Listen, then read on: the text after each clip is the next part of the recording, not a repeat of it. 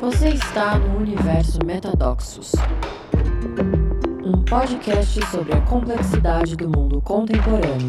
Um mundo que se inspira pela tensão e incerteza dos paradoxos.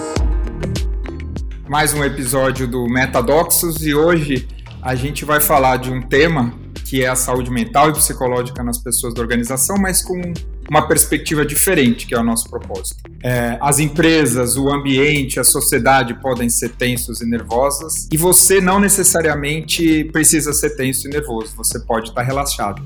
Metadoxos paradoxos que impulsionam a evolução.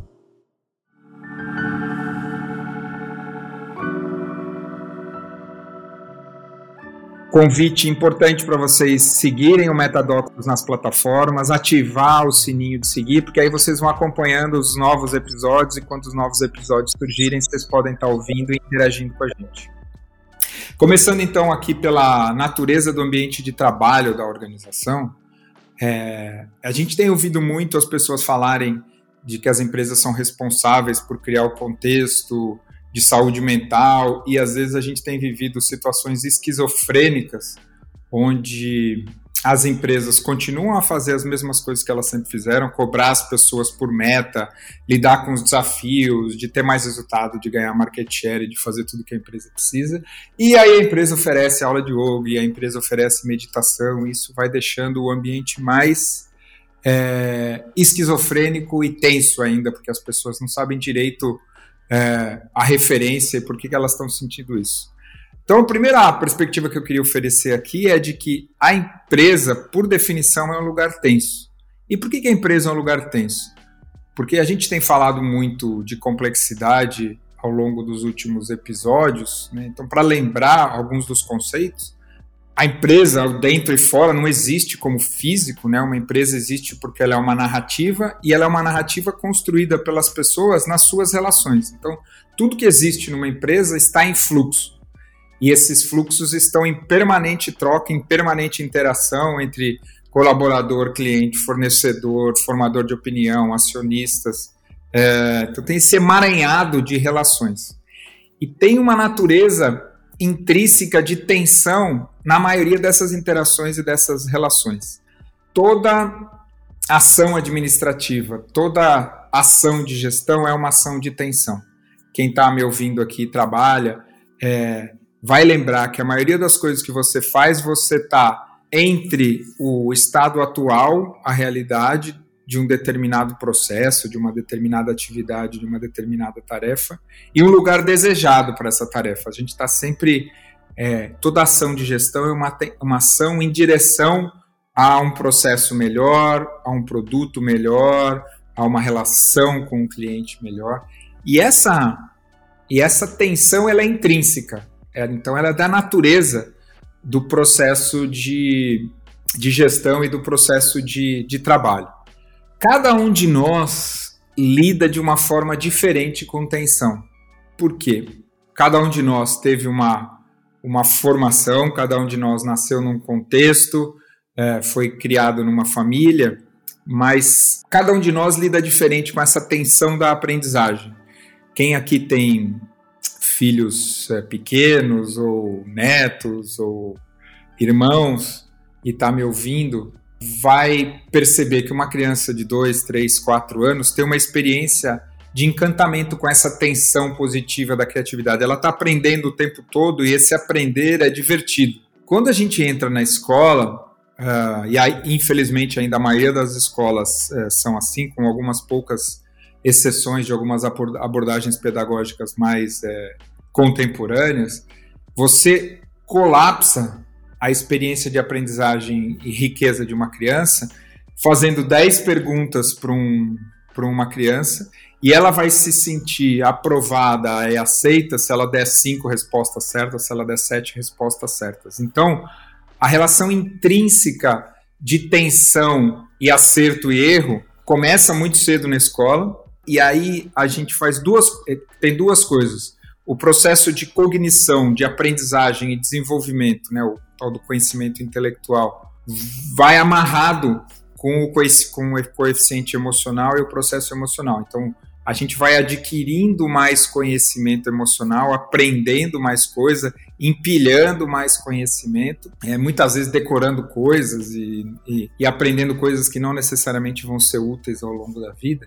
Mas tem um ponto importante é que tem uma, é, um aspecto emocional que vem junto com isso, porque a criança passa a se sentir aprovada e aceita se ela tira nota boa e se ela não tira nota boa, ela começa a se sentir rejeitada. A gente estava falando um pouquinho antes do episódio, estava falando exatamente desse aspecto. É, a Gabi estava compartilhando um pouco da experiência dela na escola, de que ela estudou numa escola que publicava as notas dos alunos. E que era horrível isso, porque mexia com a autoestima de todo mundo. E se ela deixasse, isso seria definidor da profissional que ela é hoje, porque na realidade é exatamente isso que acontece a sua relação emocional de autoestima está associada se você tira boas ou notas ruins, e depois você transfere isso para o trabalho. A gente vai para o trabalho com essa expectativa de estar tá fazendo as coisas certas e erradas, e, e aí o trabalho só reforça isso. Quando a gente vai fazendo as coisas certas, a gente é, é, promovido, ganha aumento, ganha bônus. Quando a gente faz as coisas erradas, a gente corre risco de ser demitido. E já está mais do que provado que inovação é um processo que acontece do erro. Né? Então, tem muita organização que fala isso, é engraçado, tem muita organização que fala em premiar o erro, mas ela não muda os seus sistemas de incentivo para premiar, o, premiar os acertos e o controle sobre o processo de acerto. Então, existe aí. É, as organizações são realmente ambientes que criam mais esquizofrenia. Mas o ponto central que eu estou falando aqui é essa, o aspecto emocional subjacente que vem da formação da criança, passa pela experiência da escola e é transferido para a organização, e, portanto, a gente deposita o nosso bem-estar emocional na forma como o ambiente organizacional e os nossos líderes vão se relacionar com o nosso processo de trabalho, esperando que essas pessoas nos, nos reconheçam, nos elogiem, nos deixem se, nos sentir pertencendo. E aqui tem uma máxima que eu adoro, do Stanislau Ponte Preta, que era o barão de Itararé, que é de onde não se espera nada, é de lá que não vem nada mesmo. Né? Então, é, é frustração garantida, e esse é um dos maiores motivos de sofrimento das pessoas na organização, é criar a expectativa de que a organização vai preencher as lacunas de afeto, de pertencimento e de segurança e de bem-estar e de autoestima no trabalho. Então esse é o ponto, né? E, e, o principal ponto aqui do podcast, da perspectiva, é que a responsabilidade de bem-estar, de autoestima, de relaxamento é sua. Enquanto você não se apropriar das suas próprias dores, dos seus próprios traumas, das suas próprias feridas e reconhecê-las em você e fazer o caminho para trabalhar com elas, não criar expectativa. Nem no trabalho, a gente podia estar tá falando aqui de relacionamentos afetivos, que talvez seja tão ou mais desafiador que o trabalho, porque a gente vai projetar nos nossos parceiros e parceiras a expectativa de receber o que a gente não teve na infância e, e exatamente a gente não vai receber o que a gente não teve, porque mais por mais dolorido que seja, é lardo oscilar. Então essa é a narrativa. Apesar de se transformar em adulto, a gente não amadurece como adulto ao longo da vida. E isso tudo acontece porque a gente tem um padrão que acontece na infância e a gente volta lá para a história da atenção. Cada um de nós, em função da experiência que a gente teve na nossa primeira infância, teve um padrão de experiências com os nossos pais, cuidadores, com o nosso núcleo familiar mais próximo e cultural mais próximo, que fez com que a gente é, pegasse o nosso maior potencial e, cola e colapsasse esse, esse potencial na narrativa de uma personalidade ou do ego, como a gente chama.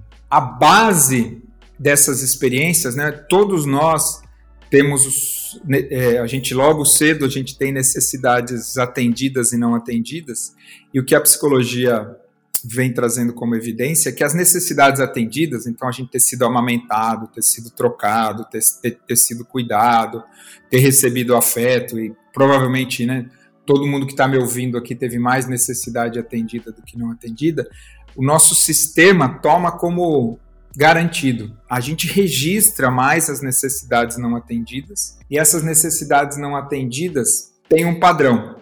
E aí é neste padrão é, que é um padrão de trauma que cada um de nós cria uma forma de se relacionar com a tensão e com os ambientes de estresse, com os ambientes ameaçadores e os ambientes tensos, que é o que uma organização é.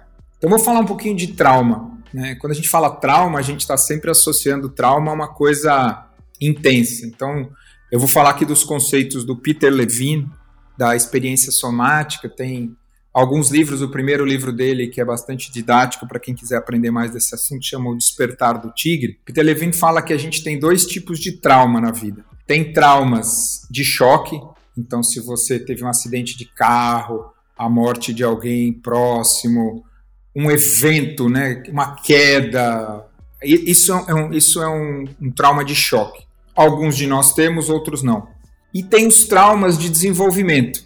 Traumas de desenvolvimento todos nós temos. Então, o que, que eu posso, o que, que eu chamo de um trauma de desenvolvimento? Se uma criança tem microtraumas, que são traumas que ajudam até a formar resiliência do sistema nervoso, do nosso sistema nervoso, mas tem traumas de desenvolvimento que, quando repetidos, se transformam em padrão e vão ser registrados no nosso sistema nervoso.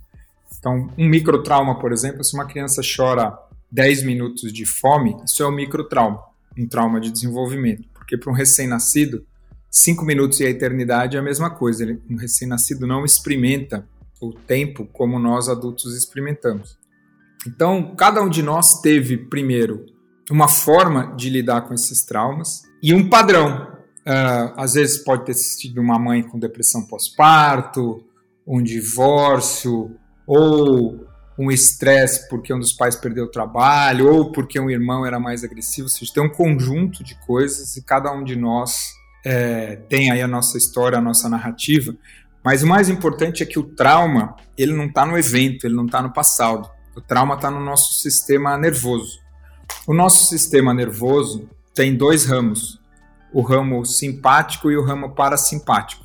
O ramo simpático é o da nossa resposta de luta ou fuga, e o parasimpático é o de relaxamento. Eles estão sempre funcionando em reciprocidade. Então, por exemplo, se você está no trânsito e recebeu uma fechada, o seu sistema se ativa, porque tem essa resposta de luta ou fuga. E aí, você recebeu a fechada, não teve a colisão, naturalmente o parasimpático entra e fala: não, você pode estar tá relaxado, não tem problema. O que acontece é que nesse momento que você recebeu essa fechada, o seu sistema se ativou como, que os, como dos nossos antepassados há 30 mil anos na savana, quando tinha um predador. E isso acontece também quando o seu chefe, por exemplo, fala de forma mais ríspida com você a ativação do seu sistema é a mesma que os nossos antepassados tinham há 30 mil anos diante de um predador. E a questão no ambiente de trabalho é que isso acontece inúmeras vezes por dia. Quando você está tendo uma troca mais ríspida, quando você recebe uma notícia de que você tinha uma venda para fazer e não fez, ou seja, o nosso sistema está muito ativado. E aqui eu volto para a provocação inicial. O ambiente pode ser nervoso, mas você não precisa ficar nervoso. Então, o nosso sistema nervoso é, ele está sempre reagindo. Nosso inconsciente, é, o sistema nervoso, ele ele está espalhado, né? Ele tem terminações nervosas por todo o nosso corpo e 40 vezes mais rápido do que essas palavras que você está ouvindo de mim agora, que estão sendo processadas no seu neocórtex e estão transformando em linguagem, o seu sistema nervoso já recebeu a vibração da minha voz em alguma fração de segundo antes do que chegou no seu neocórtex. O nosso sistema nervoso é a nossa parte, é a parte do nosso corpo mais desenvolvida. E, todo, de novo, todos os nossos sistemas nervosos têm marcas de trauma, é como se fosse um software que tivesse alguns bugs. Então, toda vez que alguma coisa emerge da realidade, é o nosso padrão da relação com o trauma. Que, voltando, tem dois tipos de padrão. Ou eu vou para luta e fuga, ou eu vou para uma paralisia dependendo aí, voltando para nossa infância, se eu vou para briga, se eu vou correr, ou se às vezes o meu chefe é, ele é grosseiro comigo, eu travo. Eu simplesmente fico imóvel. Começo a suar frio e não consigo, não sei o que eu vou falar. Então isso é um padrão de paralisia. É o seu sistema parasimpático falando, essa é uma ameaça tão grande que é melhor você ficar imóvel e não se mexer. Para quem quiser, tem alguns vídeos muito legais na internet, porque você pode colocar assim na internet, é um, um guepardo per, per, perseguindo uma gazela. A gazela corre, corre, corre, corre, então ela primeiro está na luta ou fuga. Quando o guepardo pula em cima dela, ela dá um control alt del, ela, ela trava, ela entra num, num processo de paralisia. Por que, que existe essa sabedoria no, no nosso sistema? Por dois motivos. Primeiro, para você poder morrer sem dor, porque é tipo uma anestesia geral mesmo, se apaga. Ou segundo, e aí tem alguns vídeos que são muito legais, quando o animal entra nessa paralisia, um guepardo, um, felino, ele não preda um animal morto. O batimento cardíaco vai tão vai é, diminui tanto que parece que o animal está morto. Tem até um vídeo que é legal que ah, pega com a boca o guepardo, vira a boca, vira o, a gazela para lá, vira para cá, parece que ela está morta, a gazela abandona, é, deixa de deixa de predar. Aí passa alguns segundos, a gazela começa a tremer, tremer, tremer, porque ela tem uma descarga, o sistema nervoso dela está fazendo uma descarga. Quem aqui já teve um choque, vocês lembram que tem uma situação de quem aqui já teve um, um assalto, uma queda que tem essa sensação de paralisia, você vai lembrar que tem um amortecimento, parece que você recebeu uma anestesia. E se você ficar parado, daqui a pouco você começa a tremer, tremer, tremer, que é um, é, uma, é um tremor involuntário, que é super importante você deixar esse tremor ir até o fim, porque é o seu sistema, o seu, seu sistema simpático e parasimpático se regulando. Agora vocês vejam, tudo isso que eu estou falando acontece algumas vezes por dia com algumas pessoas no ambiente organizacional.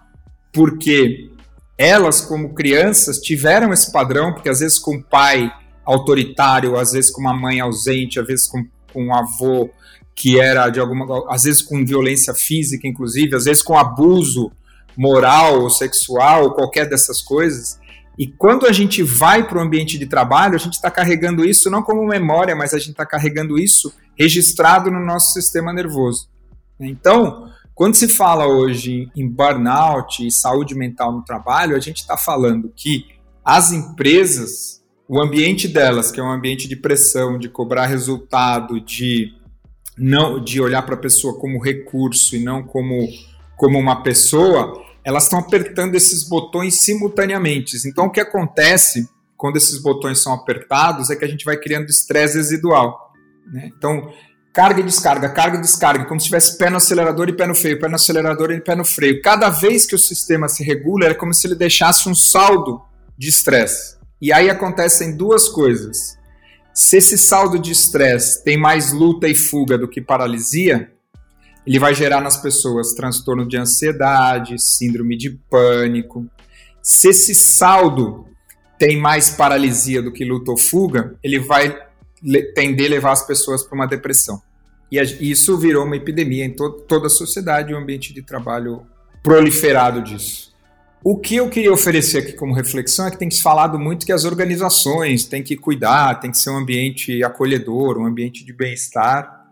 Sim e não. Obviamente que não é lugar para abuso, ninguém é, merece ser maltratado. Então, essa história de líder cobrar, é, mandar o WhatsApp depois do horário, é, falar que as, desqualificar o que as pessoas fazem, se elas fazem erro, isso, isso não dá mais. A gente está no século 21, estamos em 2022, não é, não é mais possível. Mas existe uma tensão intrínseca no trabalho que isso não dá para tirar. Né? Toda organização quer ser melhor do que ela está sendo, quer seja uma startup ou uma organização grande. Então, portanto, a organização pode ser uma grande escola se a gente usar essa atenção como fonte de aprendizado para a gente. E essa fonte de aprendizado para a gente, ela vem da onde? Ela vem da nossa capacidade de se olhar. Né? Como o Ken Wilber tem uma frase que eu adoro, ele fala: só tem uma saída, e essa saída é para dentro eu fiz um TED, o TEDx Laçador, eu fiz dois, mas segundo o TEDx Laçador, é, o texto dele é Novos Olhares. Eu começo o TED falando: se você, para desenvolver novos olhares, você precisa fechar os olhos. Porque no momento que cada um de vocês está me ouvindo, tem um monte de coisa acontecendo dentro. Tem sensação corporal, é, o sistema nervoso está acionando sensação corporal, que isso dispara emoções, que dispara sentimentos, pensamentos que todos eles estão dentro de um conjunto de crenças que foram construídas e tudo isso está acontecendo simultaneamente dentro de você. Então, o maior desafio que as pessoas têm é no compromisso de parar de projetar fora e voltar para dentro. E de começar a desenvolver o processo de investigação, é, de, de começar a se questionar: ah, quando o meu chefe me cobra, eu me sinto, eu me sinto muito ansioso, eu me sinto uh, despreparado, eu quero correr para fazer aquilo, eu não quero parar de fazer. Ao invés de se engajar nesse padrão de ansiedade, de excesso de atividade, o desafio é dar um passo para trás e perguntar: hum, curioso, estou me sentindo ansioso. De onde vem essa ansiedade? E se eu perguntar mais um pouquinho, qual é a natureza dessa ansiedade? Quando foi a primeira vez que eu senti uma ansiedade parecida com essa? Provavelmente, quando você se perguntar, você vai remontar a padrões que são muito é, primitivos em você e que aconteceram muito antes em você. E aí você consegue separar o sentimento do gatilho externo que provocou aquele sentimento em você.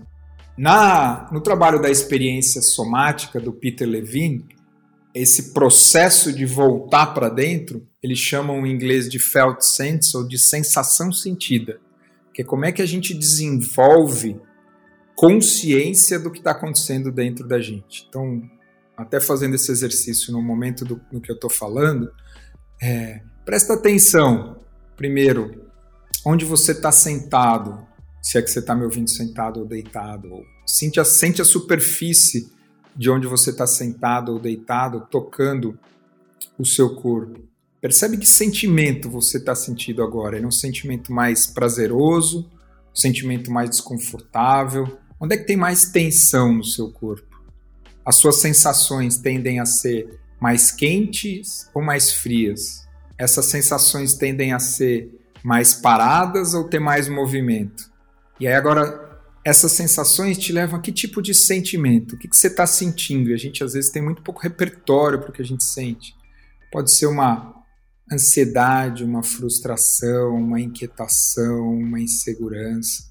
E à medida que você faz contato com esses sentimentos, quais são as ideias que estão passando pela sua cabeça? Quais são as imagens e que tipo de crença você percebe que estão sustentando essas imagens.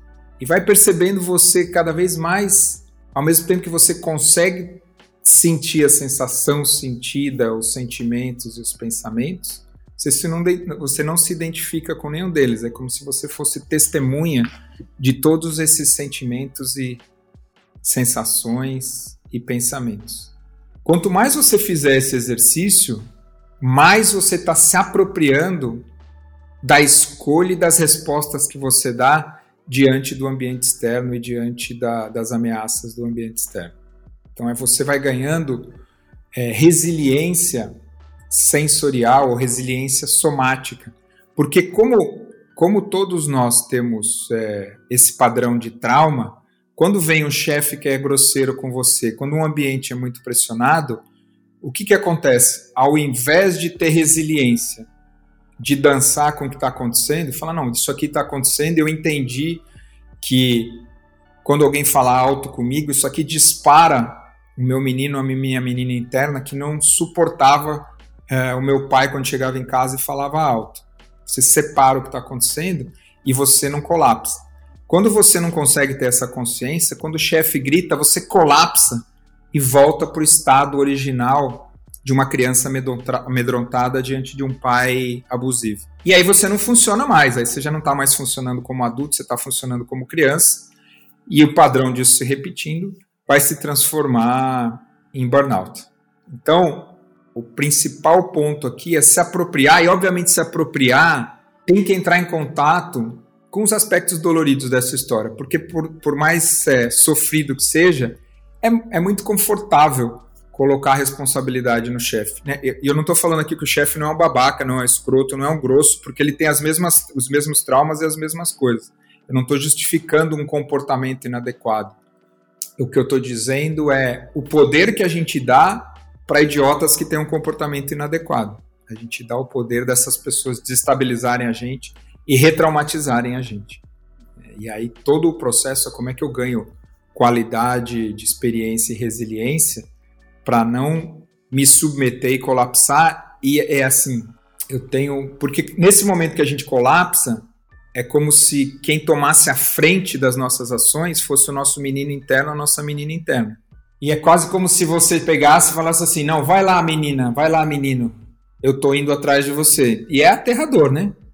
Imagina, né? quem tem filho, então é coloca numa, numa reunião. Eu tenho um, um exemplo que eu, que eu gosto muito. Eu fui vice-presidente da Natura e estava vivendo uma época muito desafiadora lá e que me disparava muitos desses conteúdos, né, do, e naquele momento estava trabalhando bastante o meu menino de 7, 8 anos, em momentos bem importantes quando eu fui para a primeira série, que foi quando eu comecei com a história do, do abuso, que eu estava começando a me afirmar, a gostar muito de futebol, mas ao mesmo tempo tinha uma insegurança é, da forma que os meus tios, que eram muito machos, me tratavam. Então foi um período muito crucial da minha formação, uh, onde eu era muito inseguro, tinha sempre muito medo, medo de escuro, medo de dormir no escuro, e ao mesmo tempo já começava a demonstrar uma casca de, de agressividade, assim.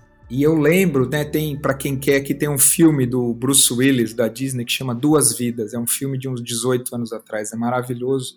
Bruce Willis tem 40 e poucos anos, ele acorda um dia e o menino de 8 anos de idade dele tá na casa dele. Então ele passa o filme revivendo a experiência do menino de 8 anos de idade. Então essa aqui é uma dica muito legal que eu vivi, eu estava nas reuniões de comitê executivo da Natura e imaginava o meu menino de 7 anos no meu colo e, e aí o pau comendo na reunião e tal, e às vezes eu ficava mais ativado e eu falava, não, tá tudo certo, eu tô sob controle, que você não precisa, você não tá vulnerável.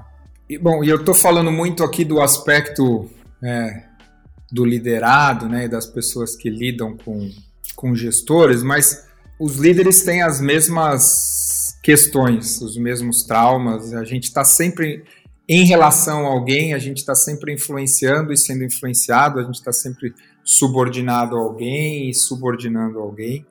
É, e até falando agora em, em primeira pessoa, meu, meu primeiro cargo de liderança eu tive trabalhando no banco com 17 anos. Eu conto a história que eu fui promovido com 17 anos e, e comecei a liderar pessoas que eram muito mais velhas que eu e que um ano antes estavam mandando eu tirar Xerox como office boy. E eu tinha o menor preparo para ser, ser líder. Né? Com 19 eu fui gerente administrativo do Banco Nacional, fui trabalhar em São Paulo, e a agência que eu trabalhava tinha 42 pessoas, veio o plano cruzado, a gente teve que demitir 14 pessoas. E foi uma experiência muito traumática, eu fiz isso do pior jeito possível. Né? Eu não tenho a menor dúvida de que a minha inexperiência e maturidade traumatizou pessoas ou retraumatizou pessoas. Né? Eu, eu, eu, fui promovido pelas minhas uh, habilidades técnicas, mas não tive nenhum. Né? Eu comecei só depois, quando eu comecei a fazer terapia, que eu comecei a entender, porque na realidade toda a minha a minha narrativa, toda a minha o meu script de personalidade é de ser muito competitivo, é de ganhar a qualquer custo é, de ser muito intenso. Então, ao longo da minha, da minha trajetória como líder nos primeiros anos, no caminho de atingir um objetivo que eu tinha, seguramente ficou pelo caminho, né? Eu, eu, eu reconheço aqui, a, dentro da minha imaturidade do meu script, a quantidade de, de bobagens que eu fiz como líder, né? Eu fui trabalhar para a GP Investimentos, que é o pessoal da, da 3G, e quando eu fui contratado, os caras disseram assim para mim, ó, que se você quiser, você vem, você vai trabalhar, você vai trabalhar muito, é, direto, sete dias por semana, esquece a família, mas você vai ficar rico. E eu lembro que teve um... Eu fiquei amigo de uma pessoa e que, que se indispôs com a GP Investimentos, os caras me chamaram e falaram: olha, se você é amigo desse cara, você não pode trabalhar para a gente. Nesse nível de, de doença, né? E de alguma forma eu estava dentro daquele sistema, e foi exatamente o, o meu processo terapêutico que me fez questionar, me fez questionar, que me fez sair de lá e que me, é, me, me, ajudou a entrar em contato com a minha dor e, e me, me levou para escolher a trabalhar com transformação de, de organizações. Tem uma experiência que chama Milgram, da década de 60, que deu origem até um, um filme que chama A Experiência, e um pesquisador que chama Barry Oshry, que tem um livro que chama Leading Systems. A gente oprime é oprimido também em função de onde a gente está colo colo colocado no sistema. Nesse filme, A Experiência, que vem da, do, da experiência Milgram, você pega dois grupos de pessoas voluntários um para ser prisioneiro e outro para ser guarda. Pessoas normais, colegas. Um dia depois, os prisioneiros estão submetendo os guardas. Né? E no Leading System do, do, do Washer, não estou lembrando qual universidade que ele fazia os laboratórios, ele levava as pessoas para lá e aí tirava chave do carro, tudo, e aí falava, ó, vocês vão ser líderes, tem isso de dinheiro, vocês vão ser gerência média e vocês vão ser operários. E aí as pessoas tinham que ganhar para comer todo dia, né? Cada dia virava um mês. E em vários laboratórios teve greve, quase violência física. Porque na realidade isso está imbricado no sistema, essa questão do poder e de como o poder se relaciona. Então tem uma coisa muito forte de contexto, mas se a gente quiser, a diferença entre ser um líder abusivo e um líder que cria contexto de desenvolvimento para as pessoas, não está em fazer curso, em fazer treinamento, está no, no processo de autoconhecimento. Porque diante da pressão, e a gente volta para o ponto onde eu estava falando agora há pouco, é quanto mais você se conhecer, quanto mais você entender que gatilhos disparam sua raiva, que gatilhos disparam sua paralisia, que a hora que você estiver sendo cobrado por uma meta que você não consegue atingir, você não vai fazer da vida do seu time um inferno, porque o seu medo de fracasso, de não bater a meta e de ser demitido e de ficar sozinho, é, não vai ser maior do que a sua capacidade de entender que isso é um trabalho, é um contexto e que, apesar de você fazer o seu melhor, pode até ser que você não consiga bater a sua meta. E isso não significa que você tem que matar as pessoas que trabalham com você. Quando você consegue se separar disso, isso é uma grande libertação, porque na realidade isso passa a ser foco do seu desenvolvimento. Então, se tem uma sugestão que eu daria aqui para qualquer pessoa que está me ouvindo é invista no seu processo de autoconhecimento. Pode ser fazendo journal e, e, investigando, pode fazer qualquer tipo de terapia com gente séria, pode ser fazer coaching com gente séria, é, começando com mindfulness. Começa por algum lugar e esse algum lugar vai te mostrar o caminho, mas é um caminho para dentro um caminho de você entender os seus vazios, entender as suas dores e ver como é que você não projeta e vomita no outro e nos outros e no contexto fora de você as suas questões mal resolvidas. Porque toda sorte de abuso que acontece no mundo é abuso por conta dos traumas individuais e coletivos das pessoas que não estão trabalhados e continuam sendo perpetrados e projetados fora. E aí não tem curso, não tem faculdade, não tem treinamento que vai dar conta disso. É o trabalho sério, profundo e amplo interno que vai que vai dar conta dessas coisas.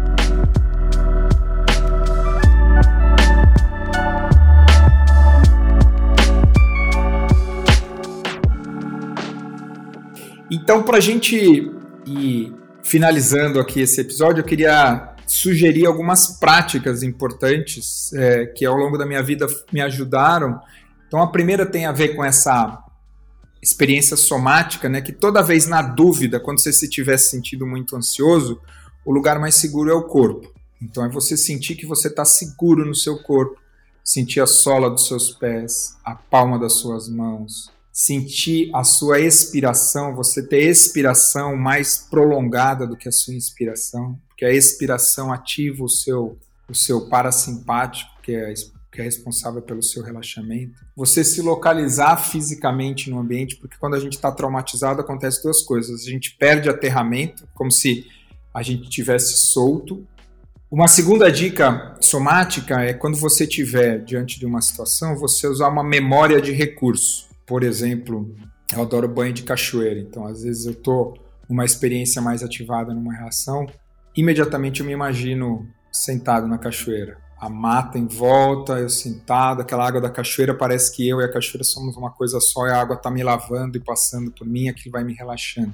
Pode ser com o mar, pode ser com natureza, pode ser para uma mãe que teve a experiência de um parto, pode ser uma relação sexual, pode ser uma relação afetiva, qualquer coisa que sirva como um recurso para você, onde você se sentiu em fluxo, você se sentiu inteiro.